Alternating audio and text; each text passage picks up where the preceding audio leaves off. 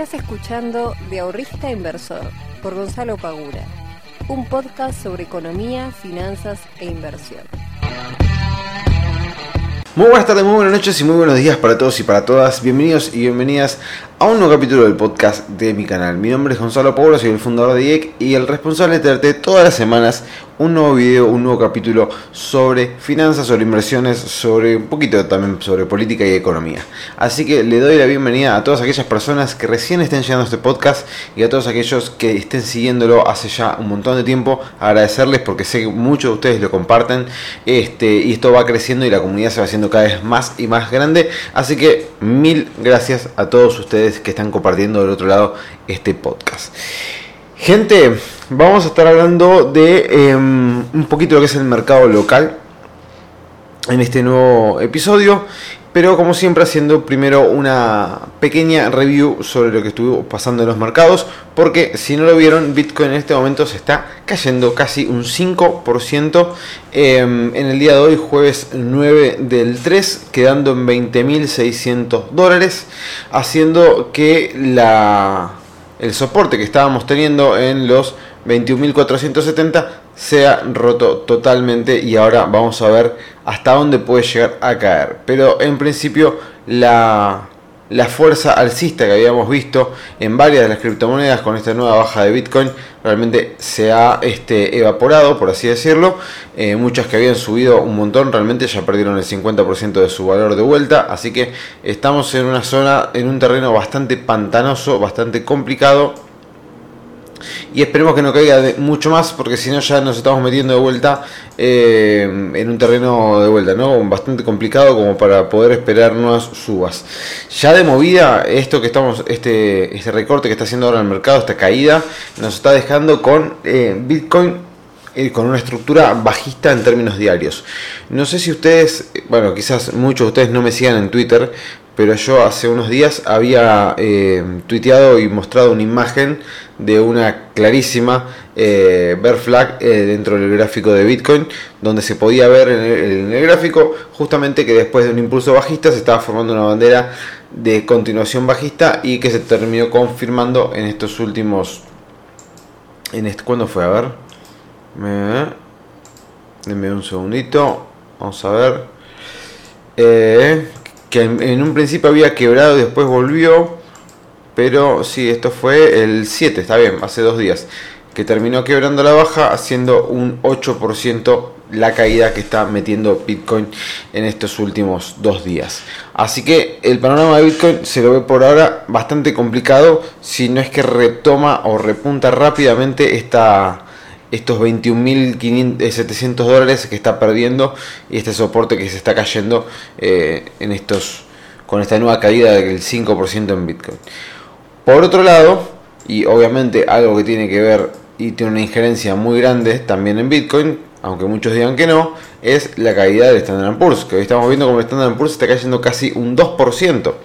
Por lo tanto, eso tiene una injerencia muy grande. Yo el día, no, el martes, el martes tuve una charla con los chicos de la comunidad, donde justamente estábamos analizando el gráfico del Standard Poor's, el de Bitcoin y el Merval, y em, se podía ver cómo el Standard Poor's estaba haciendo un rebote en una zona interesante, pero les comentaba, estaría bueno que vaya a resistir esta zona nuevamente, como para ver si desde acá podemos encontrar una nueva suba o si tenemos...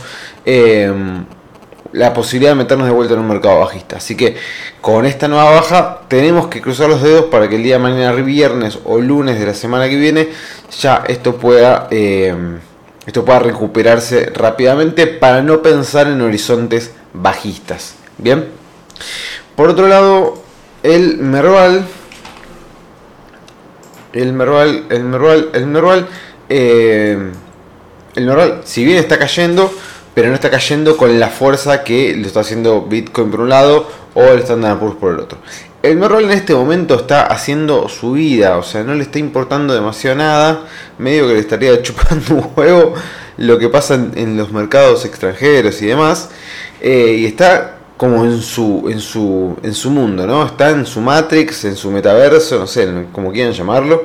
Eh, sigue marcando eh, y sigue comprimiendo el precio, eh, se sigue moviendo de forma lateral. Así que por el momento, y como le dije el otro día a los chicos, mientras no rompa esta zona de lateralización que está haciendo, realmente hay que mirarlo desde afuera y ver qué es lo que sucede, si termina quebrando a la baja o si termina quebrando al alza.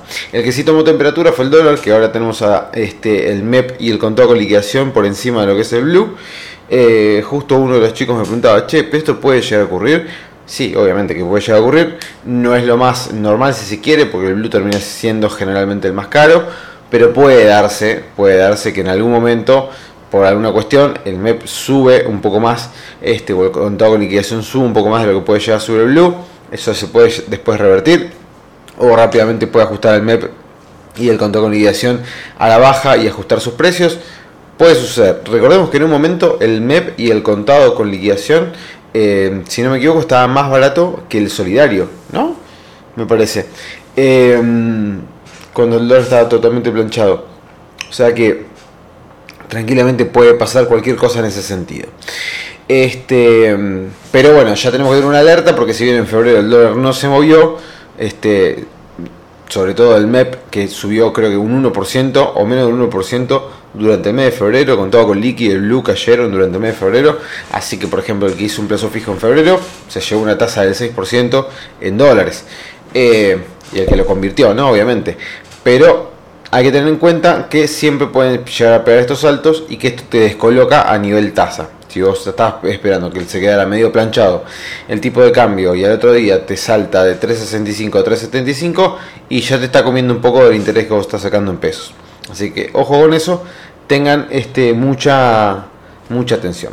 Bien, una cosa que le quería mencionar antes que me olvide, que ya me estaba olvidando, es que el, el día lunes, si no me equivoco, en Instagram anuncié que hay una cuenta falsa que se está haciendo pasar por mí con la cuenta... Eh, no mi cuenta privada, sino mi cuenta este, laboral, la de invertir en conocimiento. Eh, que hicieron la típica, ¿no? O sea, cambiaron la última letra, en vez de ser invertir en conocimiento, es invertir en conocimiento cero. O sea, en vez de una O, le pusieron un cero, pero tiene exactamente la misma cantidad de publicaciones, o sea, tiene todas las publicaciones que yo hice. Eh, tiene como, como 20.000 seguidores. Eh, y le he hablado a, todos, bueno, no sé si a todos, pero muchos seguidores me han hablado a mí diciéndome, che, ¿tenés una cuenta este, secundaria? Porque me hablaron, no, es una cuenta falsa. Este, en primera instancia le mandan un mensaje eh, agradeciéndoles por seguir la cuenta. Si ustedes les contestan, evidentemente es un bot, ¿no? Pero si ustedes les contestan, eh, les manda un segundo mensaje diciendo que solamente se contacta con inversores eh, cercanos, una cosa por el estilo, te pregunta si alguna vez invertiste con, nosotros, como haciéndose pasar por mí obviamente, eh, así que si ustedes pueden eh, tomarse un minutito, entrar a esta cuenta falsa, denunciarla y bloquearla, se los voy a agradecer un montón. Así Instagram se pone las pilas y la da de baja lo más rápido posible. si le esto ya se los digo, yo jamás les voy a hablar primero, ni les voy a pedir datos personales, ni nada por el estilo. Eh, no manejo plata de gente, o sea, no asesoro gente de manera privada, no manejo fondos de absolutamente nadie y no lo voy a hacer. Eh, y si en algún momento lo llego a hacer, en algún momento llego a ofrecer un servicio de asesoramiento personalizado o de aperturas de cuentas en algún broker que me pueda llegar a, este, a armar una sociedad o que empiece a trabajar en algún broker también de forma particular y lo que fuere, se los voy a estar avisando. Y todo va a ser siempre a través de mis redes eh, oficiales. Arroba invertir conocimiento, ustedes ya lo van a ver, siempre aparezco, siempre estoy hablando, siempre estoy contestando. Eh, pero yo nunca les voy a hablar primero, jamás les voy a estar eh, pidiendo datos personales, ni les voy a estar pidiendo plata, ni nada por el estilo. Olvídense, eso no existe, así que si se llegan a contactar, porque tienen la mala suerte que este bot los agregó y les habla, por favor bloqueenlo, repórtenlo, así dan de baja, dan de baja esta cuenta. Bien, em, nada, quería avisarles eso para que no caigan en ningún tipo de estafa ni nada por el estilo. Em, bueno, hoy quería hablar sobre, como dije antes, el mercado argentino, el mercado local.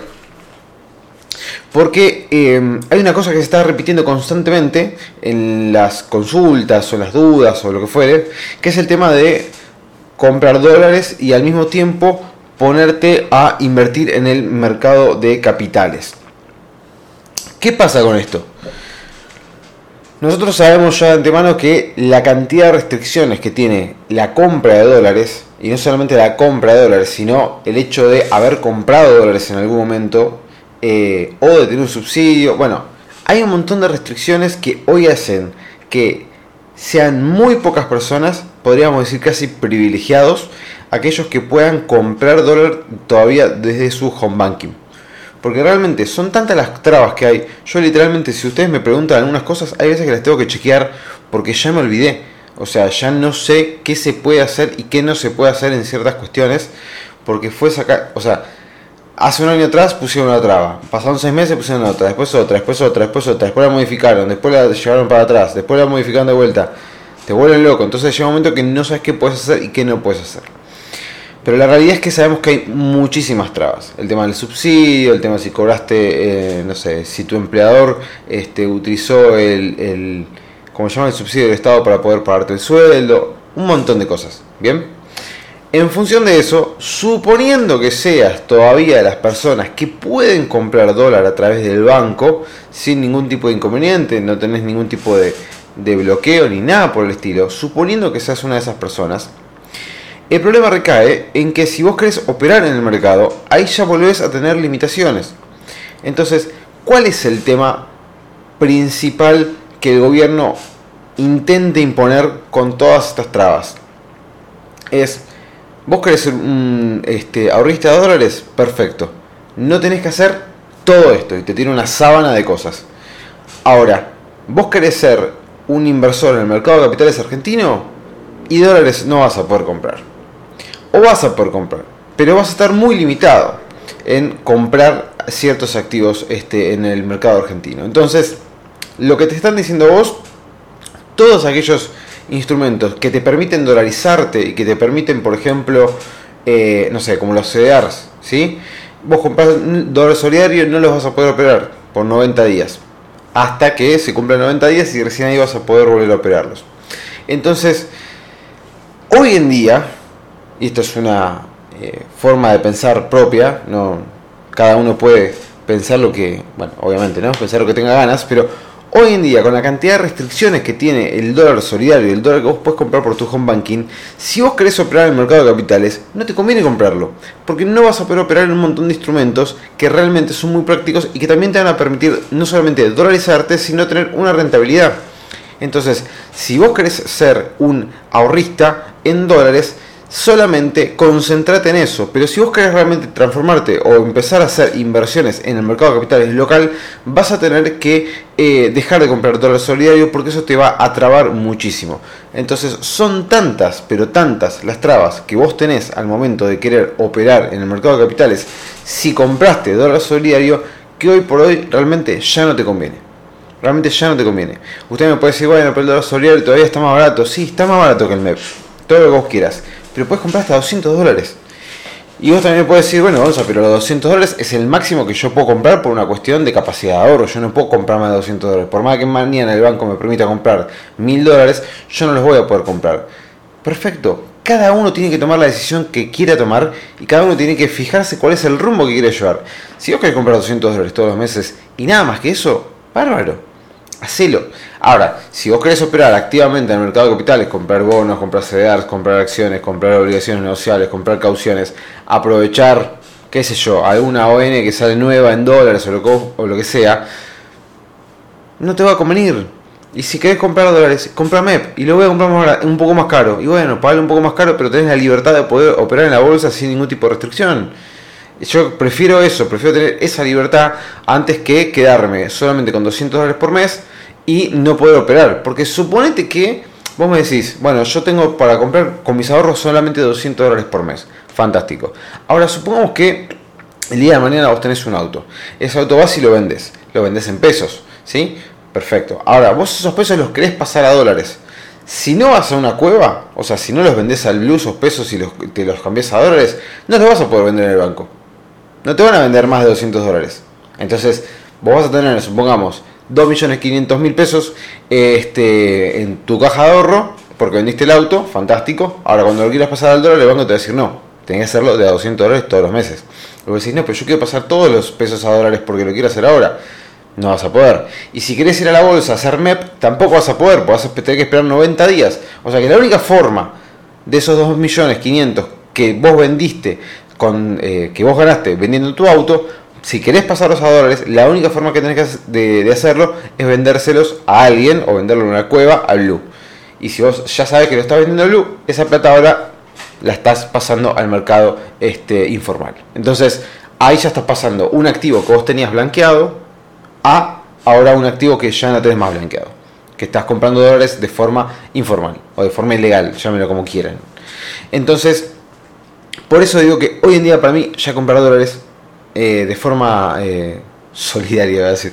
Ya comprar dólares en el banco por home banking, por más que salga más barato, tiene tantas limitaciones y eso te perjudica tanto al momento de querer operar y a querer eh, tener libertad con tus inversiones que realmente me parece que no vale la pena me parece que no vale la pena. Si vos me dijeras que puedes hacer, que yo, mil dólares por mes, dos mil dólares por mes, bueno, quizás te lo pienso un poco más.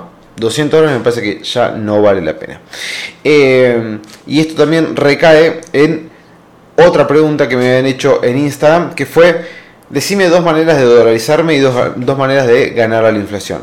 Por ejemplo, dos maneras de dolarizar tus pesos. Una que ya he mencionado mucho y que si quieren se pueden descargar el ebook de CEDARS que escribí hace un tiempito. Lo tienen en la descripción de este, eh, de este video o abajo en el podcast.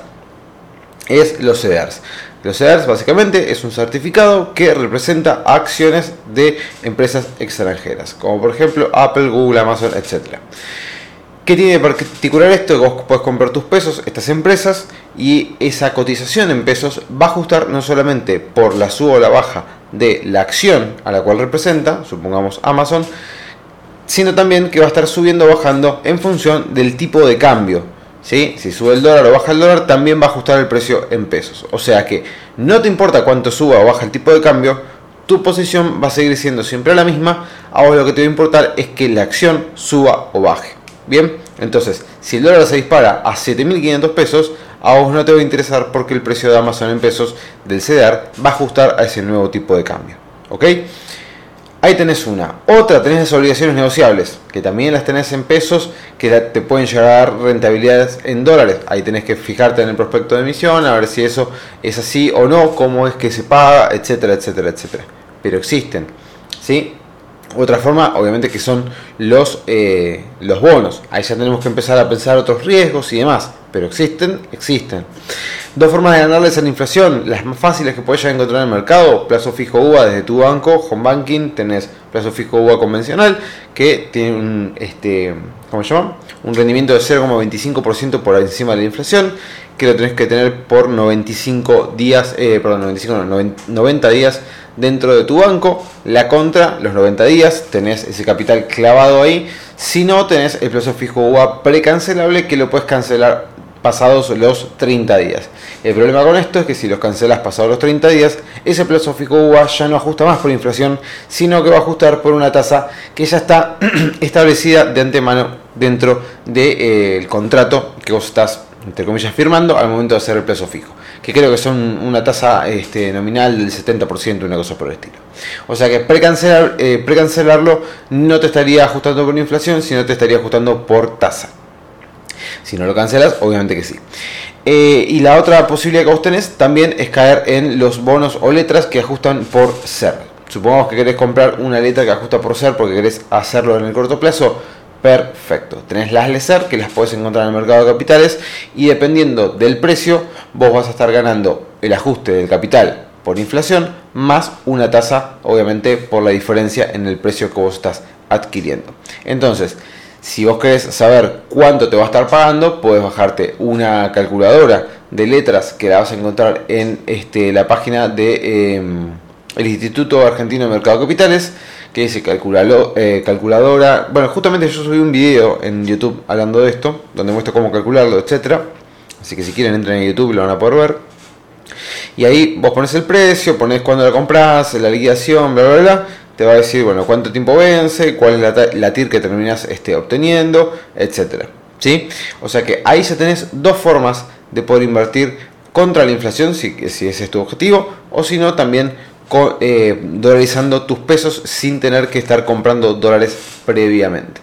Y si tienes que comprar dólares previamente, lo puedes hacer también con el dólar MEP. Recordemos que si haces eso, tenés que retirar los dólares del broker, mandarlos a tu banco y del banco de vuelta al broker. O sea, es un chino, pero se puede hacer.